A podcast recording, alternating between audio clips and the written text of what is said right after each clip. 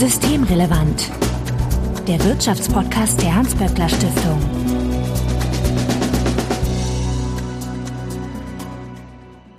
Heute ist Montag, der 4. Oktober 2021. Willkommen zur 75. Ausgabe von Systemrelevant. Sebastian Dolin, ich grüße dich. Hallo Marco.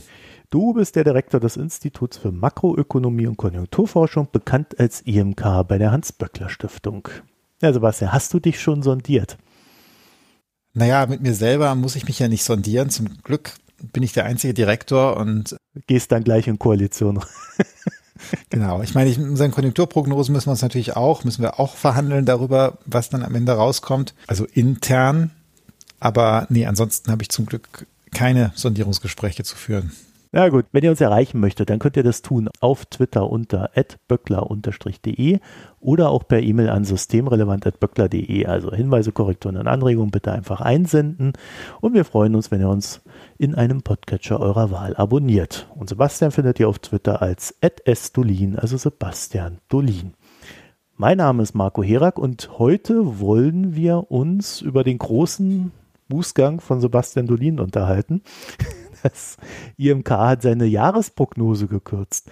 4,9 Prozent waren es im März, im Juni via Update 4,5 Prozent und jetzt sollen es nur noch 2,6 Prozent Wachstum in 2021 sein. Habe ich das richtig gelesen? Geht es uns so schlecht in Deutschland? In Deutschland geht es uns nicht besonders schlecht und diese Abwärtsrevision überzeichnet auch ein bisschen das, was, was da gerade konjunkturell abläuft. Also im Grunde, was passiert ist, ist, dass sich die Erholung länger verzögert, als wir das gedacht haben. Wir können gleich drüber reden, warum das der Fall ist und dass sich deshalb einiges des Wachstums ins nächste Jahr schiebt. Und darum ist das Wachstum für dieses Jahr gemessen nicht mehr so hoch, wie wir gedacht hatten und dann im nächsten Jahr wird es ein bisschen höher. Also komplett? Die zwei Prozent gehen dann auf der anderen Seite wieder drauf? Ja, das ist ja wegen des statistischen Überhangs nicht ganz so einfach. Also wir haben im nächsten Jahr wirklich sehr steilen Anstieg von, vom Bruttoinlandsprodukt innerhalb des Jahres. In der Jahresgesamtzahl sieht das nicht ganz so toll aus, weil das ist dann immer, wenn es auch im nächsten Jahr gegen Ende des Jahres stattfindet, dann erhöht das das gemessene Bruttoinlandsprodukt fürs nächste Jahr. Das liegt daran, dass man ja immer, ja, wenn es im vierten Quartal besonders stark steigt, oder im ersten Quartal, das macht einen sehr großen Unterschied. Wenn es im ersten Quartal stark steigt, sind ja die nächsten drei Quartale auch immer noch recht hoch vom Niveau. Und dann ist fürs Gesamtjahr kommt eine höhere Wachstumsrate raus. Und jetzt, da sich das eben alles ein bisschen nach hinten schiebt, äh, haben wir dann hinterher auch eine sehr gute Ausgangsbasis für 2023. Aber fürs nächste Jahr, da sieht man auch noch nicht alles, was dieses Jahr verloren gegangen ist. Hm, also 2022 habt ihr jetzt 5,1 Prozent aufgerufen. Genau, genau. Das, das ist ziemlich, ja üppig. Das ist so das stärkste Wachstum seit dem Wiedervereinigungsboom Anfang der 90er Jahre. Aber es ist eben nicht so, dass wir fast diese ganzen 1,9 Prozentpunkte, die jetzt runtergegangen sind, eins zu eins dann da draufschlagen können, weil eben auch da sich das Ganze so ein bisschen in die zweite Jahreshälfte geschoben hat. Ja, was sind denn die Gründe? Wer ist denn schuld? Es sind zwei Gründe. Einmal haben wir die Lieferketten und insbesondere die Lieferprobleme bei den Halbleitern die haben wir anders eingeschätzt in der letzten Prognose. Wir sind damals noch davon ausgegangen, wie auch ich glaube, das Management vieler Unternehmen, dass sich das im Jahresverlauf auflösen würde. Und das ist eben nicht passiert, sondern wir rechnen jetzt damit, dass das weit ins nächste Jahr hinein weiter bestehen bleibt. Und ähm, das zweite Problem ist die Impfzurückhaltung der Deutschen, die dazu führt, dass die Konsumerholung langsamer anläuft, als wir das eigentlich erhofft hatten. Also Halbleiter, das sind die Sachen, die dann dazu führen, dass jetzt die Autofabriken teilweise still liegen. Genau. Also man sagt ja immer, man braucht 10.000 Teile, um ein Auto zu bauen, aber nur ein Teil, um ein Auto nicht mehr zu bauen. Und die Halbleiter kann man schlecht durch irgendwas anderes ersetzen. Und davon sind in modernen Autos ziemlich viele drin.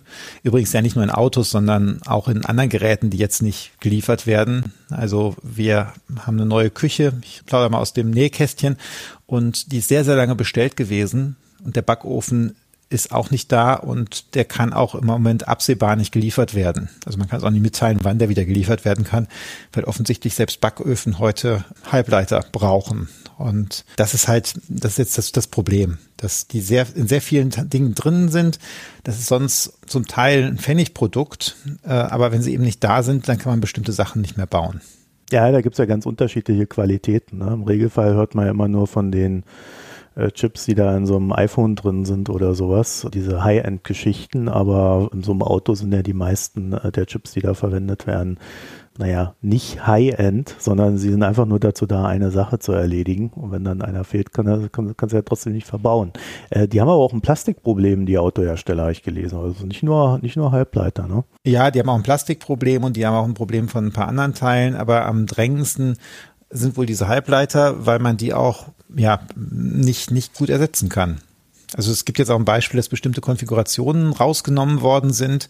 Ich habe von einem Autohersteller gehört, dass zum Beispiel man die Anhängerkupplung nicht mehr mitbuchen kann, weil eben auch dafür, das bestätigt, was du gerade gesagt hast, da wird eben auch ein Halbleiter gebraucht, um dann diese Anhängerkupplung raus und reinzufahren.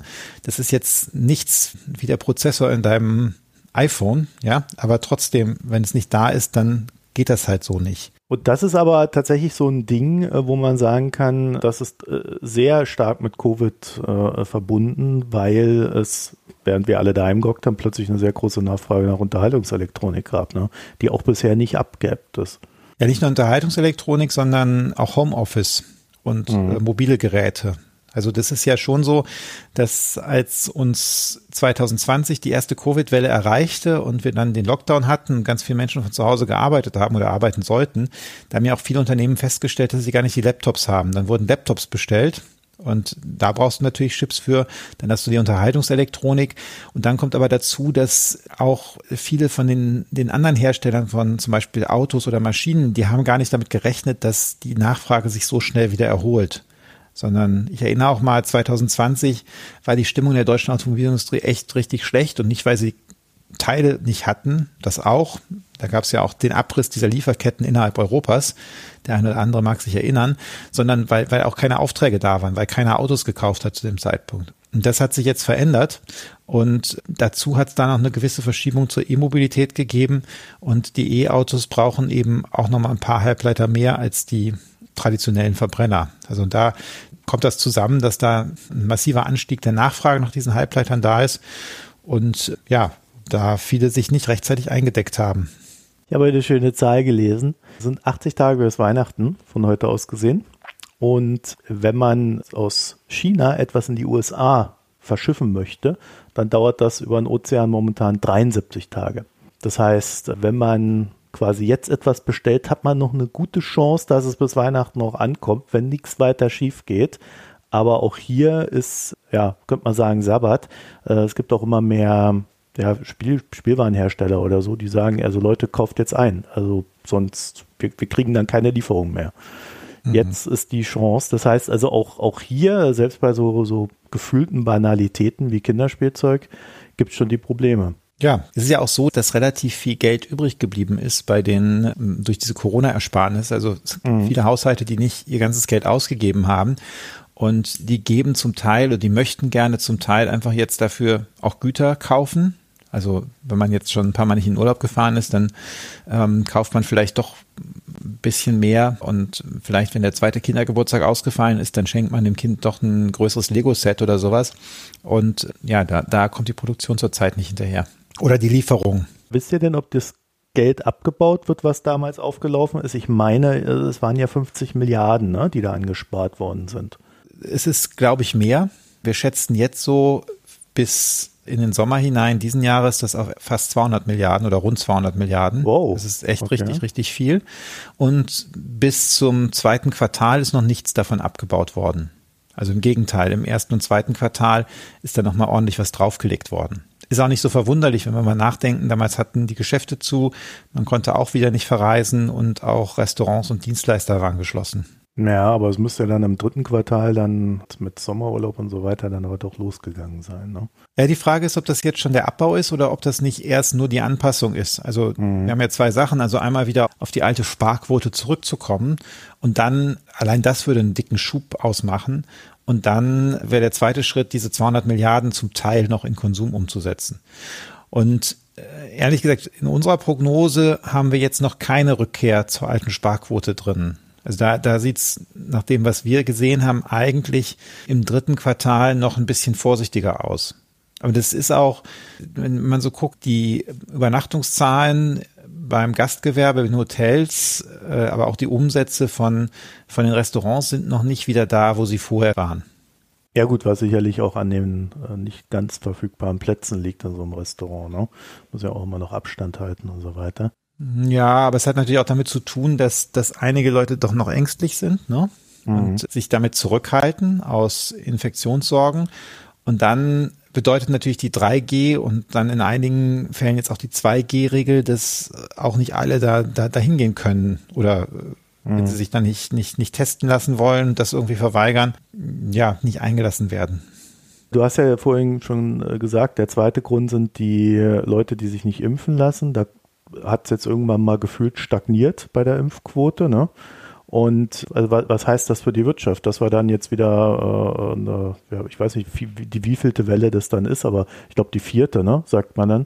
Ich glaube, die zählen jetzt die vierte Welle gerade, genau. Ja, ja ich, ich meine, das ist ja einer der Punkte, einer der, der Gründe, warum wir im Frühjahr so optimistisch waren, waren, wir haben auch hier oft drüber gesprochen, äh, das war ja im März so, dass die, das gesagt wurde, na ja, also so als Erwachsener ohne Vorerkrankungen, da gibt es die Impfung vielleicht 2024 oder so. Und ähm, wir hatten dann ja relativ früh gesagt, anhand der Lieferzusagen, nee, nee, so, so ist es nicht, sondern alle impfwilligen Deutschen können bis Ende Juli geimpft sein. Und dann wird's gelockert und dann geht's auch wieder rund also was den Konsum angeht, den Privatkonsum. Und wir hatten insofern recht, dass alle impfwilligen Deutschen tatsächlich geimpft werden konnten. Nur leider waren das deutlich weniger, als wir gedacht haben. Und diese Impfquoten oder die, Neu die Neuimpfungen sind dann im Juni, Ende Juni abgeknickt und haben sich seitdem eigentlich nicht wieder erholt. Und bei der Impfquote hat uns jetzt irgendwie, ich weiß nicht, wie viele Länder uns alle überholt haben. Nicht nur europäische Länder wie Portugal oder, oder Frankreich, sondern inzwischen auch Australien oder sogar Brasilien. Und wir, wir krebseln da irgendwo in den 60ern bei den Impfquoten rum. Und das ist einfach zu wenig, um, um jetzt wirklich äh, eine Herdenimmunität in dem Sinne hinzukriegen, dass man problemlos und sorgenfrei in den Winter gehen kann. Das sehen wir halt jetzt, weil relativ viele Menschen dann doch noch, noch Sorge haben und äh, weil, weil diese Beschränkungen da weiter erstens noch da sind und dann auch weiter in der Luft hängen. Denn jetzt stagnieren die Fallzahlen seit einiger Zeit, aber wenn man so mit den Menschen spricht, die modellieren, also die die Krankenhausbelegung modellieren, die machen sich schon dann Sorgen über den Winter. Und dann ist es natürlich auch möglich, dass dann nochmal wieder irgendwas angezogen wird. Und diese Unsicherheit ist natürlich auch nicht gut für die Wirtschaft. Okay, aber man kann ja schon sagen, es wird jetzt eigentlich momentan zumindest überall gelockert. Ne? Also äh, hier in NRW muss ich jetzt draußen auch keine Maske mehr tragen und alles. Die Restaurants sind rammelvoll, äh, zumindest hier bei mir in Köln. Also da hat man ja schon irgendwie das Gefühl, dass da so ein Wille zum, es geht jetzt wieder los, da ist. Ja, ja, da tut sich auch viel, auch wenn man jetzt Züge anguckt. Da ist jetzt einiges wieder passiert. Aber wir dürfen ja auch nicht vergessen, wir sind jetzt schon im vierten Quartal. Ne? Also es ist schon, und dann ist die Frage, wie lange hält das und äh, kriegen wir da vielleicht doch nochmal nach den Herbstferien oder so dann den nächsten Schub? Und falls dann tatsächlich die Intensivstationen wieder voll belegt sind oder es da Probleme gibt, dann äh, ist ja auch denkbar, dass sich der eine oder die andere auch wieder anders verhält. Und dann wird jetzt auch Winter. Da wird weniger gelüftet, da hat man im Innenraum mehr Ansteckung. Und dann ist auch die Frage, ob du sagst, die Restaurants sind gerammelt voll. Ja, aber wird es dann auch noch so sein? Werden die Leute dann auch in der Form weiter dahin gehen?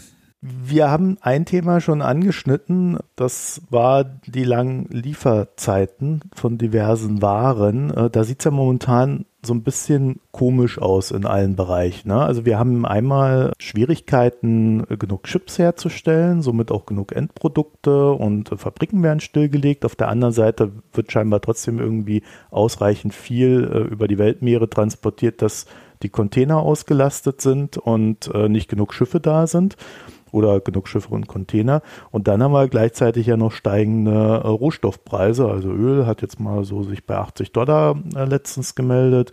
Gaspreis erreicht gefühlte Rekordhöhen. Ist das System im Stress gerade? Ja, das System ist ganz klar im Stress und jetzt sieht man auch, dass, das sehen wir jetzt eigentlich schon seit anderthalb Jahren, dass wir die Globalisierung so weit getrieben haben, um jetzt möglichst effizient zu wirtschaften, dass da keine Puffer sind. Und dass dann halt, wenn so ein Schock kommt wie Corona, dass da alles Mögliche dann eben nicht ganz rund läuft. Und das ist halt, ja, in Fachausdrücken kannst du sagen, da gibt's immer so eine gewisse, so ein Trade-off zwischen der sogenannten Resilienz, also der Widerstandsfähigkeit und der Effizienz, also die Sachen möglichst ohne zusätzliche Kosten zu machen. Und mein Gefühl ist, dass man ein Stück zu weit in Richtung von Effizienz gegangen ist und dass das jetzt eben, dass, man das jetzt, jetzt heimgezahlt bekommt. Heimgezahlt bekommt. Aber ist das nicht etwas, was der Kapitalismus tut, weswegen er ja so gut ist? Also man kann das ja nicht äh, steuern, dass es nicht so effizient ist. Ja, doch, in gewisser Weise schon. Du kannst ja mhm. längerfristige Verträge machen, du kannst ja mehr Lagerbestände aufbauen und möglicherweise wäre das jetzt sogar auch kapitalistisch gewinnmaximierend besser gewesen. Also ich weiß nicht, ob die Manager bei Volkswagen so glücklich darüber sind, dass sie so wenig Chips vorbestellt haben. Ob das jetzt wirklich so die gewinnmaximierendste äh, Verhaltensweise war. da reden wir jetzt aber wieder über langfristig und kurzfristig, oder? Genau, klar. Also das ist, ja. und die haben natürlich jetzt in gewisser Weise Glück, weil die ganzen anderen Manager das auch so gemacht haben. Und äh, das heißt, wenn man jetzt ja, wenn, wenn du jetzt hingehst und ein neues Auto kaufen willst und die dir sagen, oder du willst einen VW kaufen und die sagen dir, naja, äh, lieber Marco, das, der, kannst du machen, aber der wird leider erst im nächsten Sommer geliefert. In anderen Zeiten würdest du dir vielleicht überlegen, dann ein anderes Auto zu kaufen, aber wenn die anderen auch alle keine Chips haben, dann bleibst du vielleicht bei dem VW. Und von daher haben die da noch Glück, aber nichtsdestotrotz, ich die könnten natürlich jetzt ein viel größeres Geschäft machen, vielleicht noch mehr Reibach, wenn sie die einzigen wären, die eben die Chips hätten. Das ist natürlich sehr theoretisch jetzt. So. Naja, es, es gibt ja schon Umfragen ne, bei den Managern und in den Unternehmen und da ist ein erstaunlich großer Anteil, die eben sagen, ja, sie wollen, sie werden das, das künftig anders machen. Sie werden mehr Lager halten, sie werden mehr von den, von den Vorprodukten entweder in Deutschland oder in der EU herstellen lassen. Also das ist schon äh, eine auffällig große Anzahl, die das jetzt sagt. Also man muss jetzt abwarten, wie lange das so hält, aber es ist ja schon manchmal so, dass das auch es da Moden gibt und dass es eben bestimmte Dinge gibt, wie man sowas tut und dass sich sowas auch verändern kann. Naja, gut, also da bin ich etwas weniger optimistisch als du, weil ich dann irgendwie doch festgestellt habe, dass es sich immer kurzfristig ändert und dann so nach einer Zeit, wenn es wieder gut geht, äh, vergisst man schnell und dann, ach, der Konkurrent, der optimiert doch auch, ja, dann müssen wir das doch auch tun. weißt du, mehr so in diese Richtung. Ja, vielleicht, vielleicht hast du recht. Aber das mit den stark steigenden Rohstoffpreisen momentan, das beunruhigt dich in Sachen Inflation weiterhin nicht? Nee, weil der Punkt eigentlich ist, dass Inflation was ist, wenn man so auf Dauer einen Prozess hat, wo, wo diese Preisanstiege dann auch zu höheren Löhnen führt und wir dann eben so eine richtige Preisspirale bekommen. Und mhm. das sehen wir zurzeit noch nicht. Also wir gehen immer noch davon aus, das sind jetzt hohe Preise, aber das sind ja schon dann auch Sonderfaktoren, die sich wahrscheinlich im Laufe des Jahres dann, die dann auslaufen werden. Also zumindest nach unserer Prognose.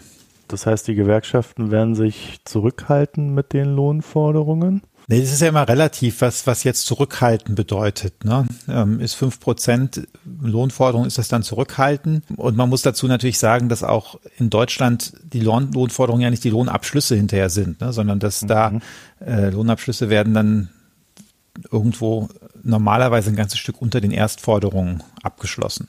Ich spiele jetzt natürlich auf die 4,5 Prozent an, die Verdi im Einzelhandel fordert, die ja schon mhm. recht ambitioniert im Sinne der Inflation momentan sind. Ne? Da muss man halt dazu sagen, wenn man sich so anguckt, wann früher Verdi 4,5 Prozent gefordert hat, da ist hinterher nicht unbedingt auch, auch gesamt wirtschaftlich nicht 4,5 Prozent rausgekommen, sondern mhm. deutlich weniger. Und wenn man jetzt sich anguckt, was ist kompatibel mit der Zielinflation der Europäischen Zentralbank, dann wäre so drei Prozent für die Wirtschaft insgesamt im Trend wäre kompatibel. Das ist, weil das, die Zielinflation ist ja zwei Prozent, weil die Lohnstückkosten sind das Wichtige. Dann kann man noch die, die Trendproduktivität drauflegen, die ist etwa ein Prozent zurzeit. Das heißt, so im Trend Lohnsteigerung drei Prozent ist völlig stabilitätskonform. Und jetzt war letztes Jahr waren die Lohnabschlüsse wesentlich schwächer. Das heißt, da ist auch noch ein bisschen Nachholpotenzial, ohne dass es gleich Inflationsdruck gibt. Und jetzt ehrlich gesagt, dass da jetzt die gesamtwirtschaftlichen Löhne weit über drei Prozent steigen würden, das sehe ich nicht zurzeit. Da gibt es auch keinen, Anhalt, äh, keinen Anhaltspunkt für. Ja, es gibt ja immer wieder Leute, die sagen, da gibt es die große Lohnspirale, die dann auch die Inflation wieder weiter antreiben wird und dann sind wir gefangen. Ja, ja, klar, das ist im Moment eine, eine große Debatte und auch die Financial Times, also die britische Financial Times hat da zuletzt auf, auf irgendeine dieser Lohnforderungen dann doch sehr in diesem Sinne darauf reagiert. Guckt mal, da kommt die Lohn, die Lohnpreisspirale in Gang. Aber wie gesagt, da würde ich nur mal empfehlen, guckt euch an, wie die Forderungen vor der Krise waren was dann am Ende für Lohnabschlüsse da rausgekommen sind und für gesamtwirtschaftliche Lohnsteigerungen. Und dann sieht man, dass da eigentlich wirklich zurzeit noch kein Grund zur Sorge besteht. Wobei man natürlich auch immer ein bisschen auf die Branche gucken muss. Also wenn wir jetzt über Einzelhandel reden, da würde ich jetzt nicht unbedingt sagen, dass die alle überbezahlt sind. Ne? Nee, das kommt ja, das kommt ja noch dazu. Also, dass wir auch noch eine gewisse relative Anpassung brauchen. Und äh, wir haben halt ein paar Branchen, wo es auch zurzeit einen ganz krassen Mangel gibt an Arbeitskräften und dass, dass man dann da vielleicht auch nochmal besser bezahlen muss, um diese, diese Mangel auszugleichen oder Leute dazu zu bekommen, da zu arbeiten, das ist auch, glaube ich, selbstverständlich. Ja, ich kann an der Stelle auch aus dem Nähkästchen plaudern. Meine Friseurin hat die äh, äh Preise schon wieder um 5 Euro erhöht. Es sind jetzt seit Covid, sind das jetzt echt äh, 12 Euro einfach mal mehr oben drauf. Deswegen kann ich mir auch keine Küche kaufen, Sebastian, weil ich alles Geld beim Friseur lasse. naja, nein, also, und zwar tatsächlich mit der Begründung, die haben es ganz schwer, Hilfen zu finden, die sie mhm. unterstützen. Mhm. Das sind natürlich nicht die bestbezahlten Jobs. Und äh, da herrscht schlichtweg ein Mangel. Ne? Also ich äh, höre das auch aus, aus anderen Bereichen, dass es nicht so einfach ist, in den niedrig bezahlten äh, Jobs Leute zu finden, was natürlich dann dazu führt, dass man überall Preissteigerungen findet dann in diesem Bereich. Man muss ja dazu sagen, dass auch einige Betriebe entlassen haben in der Krise. Ne? Mhm. Also gerade die Minijobs, die da waren, es haben sich dann einige Leute umorientiert. Mein auch anekdotischer Verdacht ist, dass auch viele derjenigen, die aus anderen EU-Ländern hier waren und gearbeitet haben, dass davon viele in der Pandemie nach Hause zurückgegangen sind und jetzt einfach hier nicht zur Verfügung stehen. Und klar, das ist natürlich jetzt so eine gewisse Lektion, dass man auch nicht einfach die Leute entlassen kann und hoffen kann, dass man die dann wieder einstellen kann. Ist aber weltweit ein Phänomen. Ne? Also im UK fehlen die Kraftfahrer, in Russland fehlen 100.000 Wanderarbeiter. Also überall merkt man, dass es quasi jetzt anders ist, aber keiner kann so richtig äh, einen Finger drauflegen und sagen, naja, aus dem und dem Grund ist es, weil man könnte ja denken, okay, dann gehen die Leute halt wieder dahin, wo sie gearbeitet haben und arbeiten weiter, aber scheinbar ist das ja nicht der Fall. Also haben die sich jetzt alle weitergebildet oder wo sind die abgeblieben? Ja, ich meine, du hast ja zum Teil auch einfach noch geschlossene Grenzen. Ne? Mhm. Also, äh, dass jetzt die, die Kraftfahrer, die nicht mehr nach Großbritannien dürfen, nach dem Brexit. Also man muss, man muss jetzt sagen, das ist da ja sehr hausgemacht. Ne? Die haben ja äh, im Grunde gesagt, ihr Nicht-Briten dürft hier nicht mehr arbeiten. Deshalb treten wir aus der EU aus. Und jetzt sind die, die osteuropäischen Fahrer nicht mehr da. Und äh, jetzt äh, ist das ein Problem. Also das, das ist da sehr hausgemacht. Wenn ich es in Russland richtig verstanden habe, hat das auch mit, mit Wanderarbeitern zu tun, die aus anderen Ländern kommen, wo, ja, wo, wo zum Teil dann auch die Grenzen zu waren. Ja, ja die kommen aus Zentralasien, ne? so Kasachstan. Ja, genau. Kommen. Die Probleme sind recht vielfältig, kann man sagen. Ähm, wir haben uns aber in den letzten Konjunkturprognosen auch immer so ein bisschen über die USA unterhalten und dass es da ja auch äh, durch Bidens Booster einen Boost für die Weltwirtschaft gab. Äh, Im Angesicht der Probleme würdest du heute immer noch sagen, dass das richtig war? Ja klar, also das sieht man ja auch immer noch in den Zahlen. Wir haben immer noch für die USA für dieses Jahr ein Wachstum von 6,7 Prozent da eingestellt und für nächstes Jahr immer noch von 3,9 Prozent. Und was ja auch interessant ist, ist, dass die Exporte relativ gut laufen für Deutschland. Also selbst bei den Automobilen, wo es die Produktionsprobleme gibt, laufen die Exporte eigentlich besser als die Produktion, was darauf hindeutet, dass jetzt auch ein Teil von den Autos, die auf Halde produziert worden waren vor der Krise, dass die jetzt wohl verkauft und abverkauft werden. Zumindest würden wir das so interpretieren. Ja, so alte Modelle oder was? Ja, alte Modelle oder irgendwas, was man im Jahr 2020 gebaut hat, als man die Chips hatte, aber nicht genug Aufträge hatte. Sowas, sowas schon. Und zumindest müssen die ja irgendwo herkommen, wenn man sieht, dass die, dass mehr Autos exportiert werden als gebaut werden oder dass die Exporte sich, sich besser entwickeln als die, die Produktion. Ist jetzt aber auch nicht auf Ewigkeit gebaut, ne? Das sind halt Lagerbestände, die gehen dann raus und dann äh, irgendwann sind die Lager halt leer, ne? Klar, Nee, das stimmt natürlich. Aber wenn man sich überlegt, dass, dass es damals hieß, äh, die arme Automobilindustrie kriegt ihre Autos nicht los und deshalb brauchen wir eine Abwrackprämie, ja. dann sieht man da, dass, das, dass diese Sorge wohl etwas übertrieben war und dass die jetzt tatsächlich doch noch ihre Autos loswerden. Also das heißt also, ähm, so mit dem Verlauf in den USA bist du tatsächlich ganz zufrieden bei den Wachstumsraten dann auch. Ja, es hätte, also sagen wir so, wir haben da auch ein bisschen mehr erwartet. Auch da ist äh, so zum Teil das Problem, dass diese Inflation natürlich schon Folgen hat. Also wenn die Energiepreise massiv steigen, dann haben die Menschen weniger Geld zur Verfügung für andere Dinge. Mhm. Und natürlich haben einige Corona-Ersparnisse, aber es gibt eben auch viele Haushalte, die keine Ersparnisse aus der Corona-Krise haben, weil sie entweder von vornherein so wenig verdient haben, dass da nichts übrig geblieben ist oder einige hatten ja auch Mehrkosten. Also jetzt in Deutschland gibt es ja einige Bundesländer, wo es kostenloses Schulessen gab zum Beispiel. Und wenn die Kinder zu Hause waren, musste man das halt zu Hause einkaufen. Oder man hat mal noch ein Tablet oder ein Computer fürs Homeschooling gekauft. Das heißt, wir, wir wissen auch aus unseren Umfragen, dass, dass es da Familien gibt, die einfach weniger Geld zur Verfügung haben. Das heißt, die Ersparnisse sind sehr konzentriert. Und wenn man jetzt noch diese steigenden Lebenshaltungskosten draufsetzt, dann gibt es schon eine Reihe von Haushalten, die eben nicht mehr so viel ausgeben können wie vorher. Und das ist auch in den USA so und das dämpft auch dort die Erholung.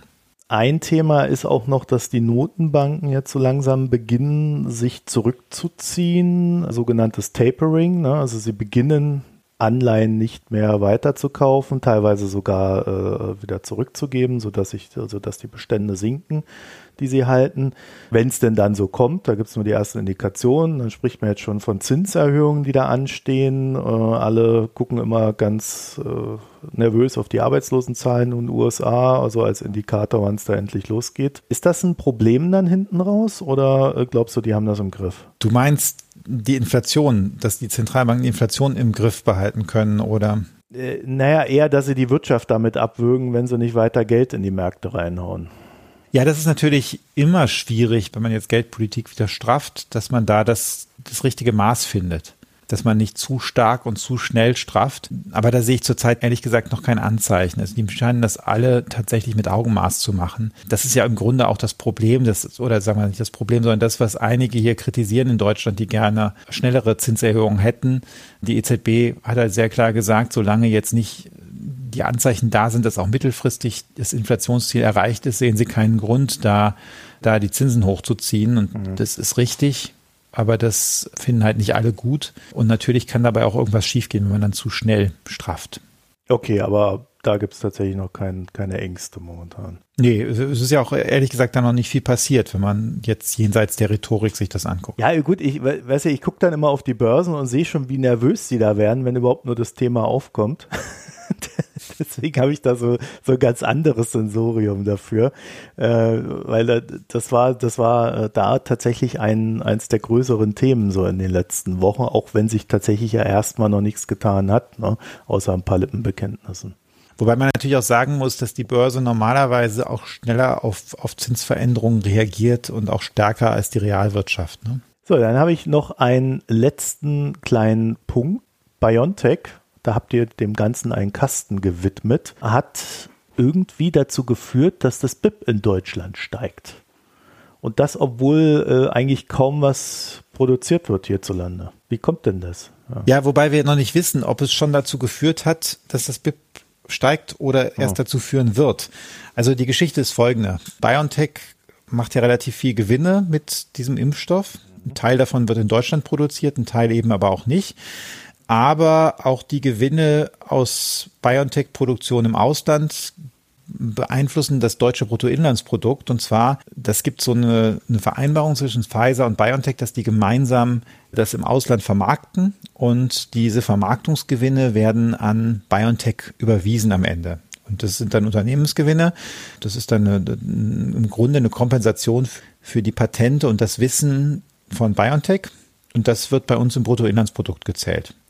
Und das ist relativ üppig. BioNTech rechnet damit, dass sie 15,9 Milliarden Euro dieses Jahr daraus erlösen. Oder zumindest stand das in dem Quartalsbericht vom August drin. Und 15,9 Milliarden ist eben schon fast ein halbes Prozent des deutschen Bruttoinlandsproduktes. So, jetzt müsste man noch abziehen, was an Vorprodukten aus dem Ausland kommen und so. Aber das ist nicht so richtig viel, weil das meiste ist tatsächlich dann Gewinn auf die, auf die Impfstoffproduktion. Und darum erhöht das jetzt erstmal rein theoretisch das Bruttoinlandsprodukt Deutschlands um ein halbes Prozent dieses Jahr. Jetzt ist so ein bisschen die Frage, darum habe ich gesagt, wir wissen nicht, ob es das schon erhöht hat oder noch erhöhen wird. Wann wird dieses Geld verbucht? Und normalerweise nach den normalen Regeln müsstest du es dann verbuchen, wenn wenn es eigentlich ökonomisch erwirtschaftet worden ist, also wenn es verkauft worden ist, diese Impfdosen. Aber da es diese komische Vereinbarung mit Pfizer gibt und da drin steht, dass das Geld erst überwiesen wird nach dem Ende des Geschäftsjahres von Pfizer, okay. wissen wir nicht mhm. genau, wann das Geld kommt. Und das Geschäftsjahr endet im November. Und die Bundesbank sagt, naja, in solchen Fällen wissen sie ja vorher auch gar nicht, wie viel Geld da kommt. Und von daher wird das dann tatsächlich oft einfach dann verbucht, wenn es auch überwiesen wird. Das heißt, es kann jetzt tatsächlich das Bruttoinlandsprodukt entweder im vierten Quartal diesen Jahres oder im ersten Quartal nächsten Jahres ziemlich in die Höhe treiben oder möglicherweise gehen auch die Statistiker hin und verteilen es dann rückwirkend auf die anderen Quartale und dann würden, würden wir eine, Aufwärtsrevision der, der Zahlen der ersten Quartale nochmal sehen. Ja, das hört sich jetzt sehr, sehr schräg an, ne? Ist ja tatsächlich ganz interessant, dass es das BIP erhöht. Da könnte man natürlich dann schon fragen, ob das wirklich so sein sollte, oder? Weil da produziert wurde ja hier nichts. Doch, da hat doch BioNTech, das ist eine deutsche Firma, die hat doch Geld damit verdient. Ja. Das ist doch Wertschöpfung. Das ist eigentlich, nehmen wir mal, die hätten jetzt Klingeltöne verkauft. Mhm. Ja, auch das würde das deutsche Bruttoinlandsprodukt erhöhen. Da sehe ich eigentlich nicht, warum, warum nicht.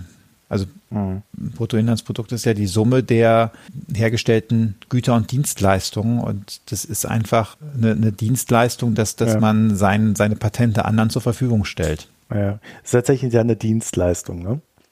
Ja. ja. Ja, Sebastian Dolin, ich danke dir für das Gespräch. Ja, danke Marco für die Moderation. Ja, wenn ihr dazu noch ein paar Gedanken habt, dann schickt uns eine E-Mail systemrelevant.böckler.de oder tickert uns auf Twitter an böckler-de und wir freuen uns natürlich, wenn ihr den Podcast in einem Podcatcher eurer Wahl abonniert. Und Sebastian findet ihr auf Twitter als @sdolin, also Sebastian Dolin. Euch vielen Dank fürs Zuhören und bis nächste Woche. Tschüss. Tschüss. Das war Systemrelevant, der Wirtschaftspodcast der Hans-Böckler Stiftung.